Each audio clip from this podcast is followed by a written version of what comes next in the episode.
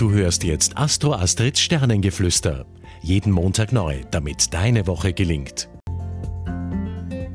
Hallo ihr Lieben, Astro Astrid hier mit den Sterne-News für diese Woche. Ja, schön, dass du zu mir gefunden hast und bevor es losgeht, noch eine wichtige Info für dich. Persönliche, telefonische oder Zoom, Skype, Online-Beratungen für dich ganz persönlich, für deine persönlichen Sternenkonstellationen kannst du jederzeit direkt über meine Website buchen und den Link dazu, den findest du dann weiter unten im Text. Und jetzt geht's auch schon los mit dem Horoskop, mit der Zeitqualität für diese Woche.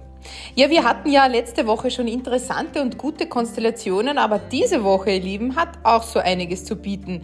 Denn jetzt sehen wir durch Merkur Mars viel deutlicher, wir erkennen präziser, was wir wollen, wie wir es wollen und auch wie wir es angehen wollen. Und dadurch können wir es jetzt somit auch klarer nach außen transportieren. Aber Achtung, durch das Merkur-Pluto-Quadrat sind wir da jetzt natürlich geneigt, andere von unserer Meinung, äh, unseren Ansätzen oder ganz persönlich konkret diesen einen Projekt überzeugen zu wollen.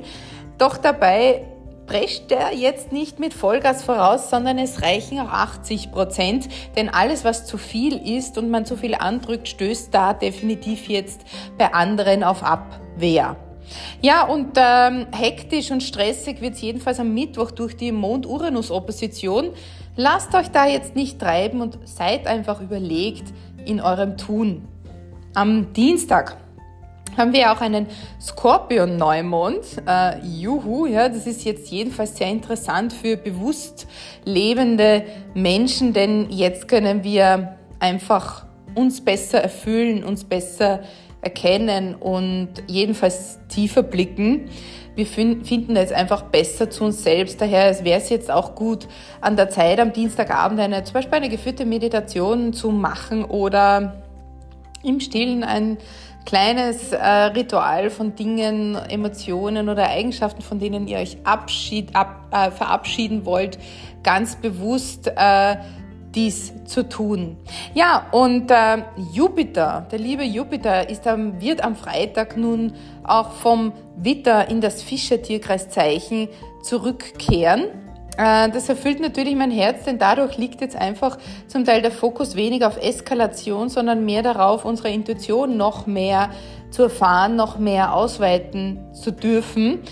Unser, auch unser Mitgefühl, unser Bedürfnis helfen zu wollen. Und das kann sehr wohl auch in der nahen Umgebung sein und auch der Wunsch, mehr sich den spirituellen Themen zuzuwenden, wird einfach mit Jupiter im Fische-Tigras Zeichen wieder stärker. Ja, also Ärmel aufkrempeln, auf was warten und einfach tun, dem Impuls nachgehen. Und jetzt zur Liebe.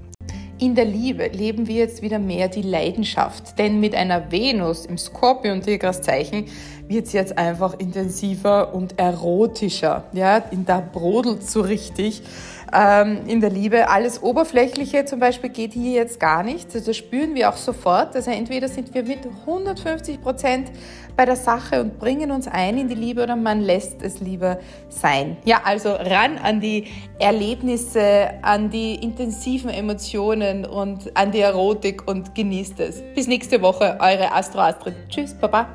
Du hörtest Astro Astrids Sternengeflüster. Sei nächste Woche wieder mit dabei, damit du die Zeitqualität für dich richtig nutzen kannst.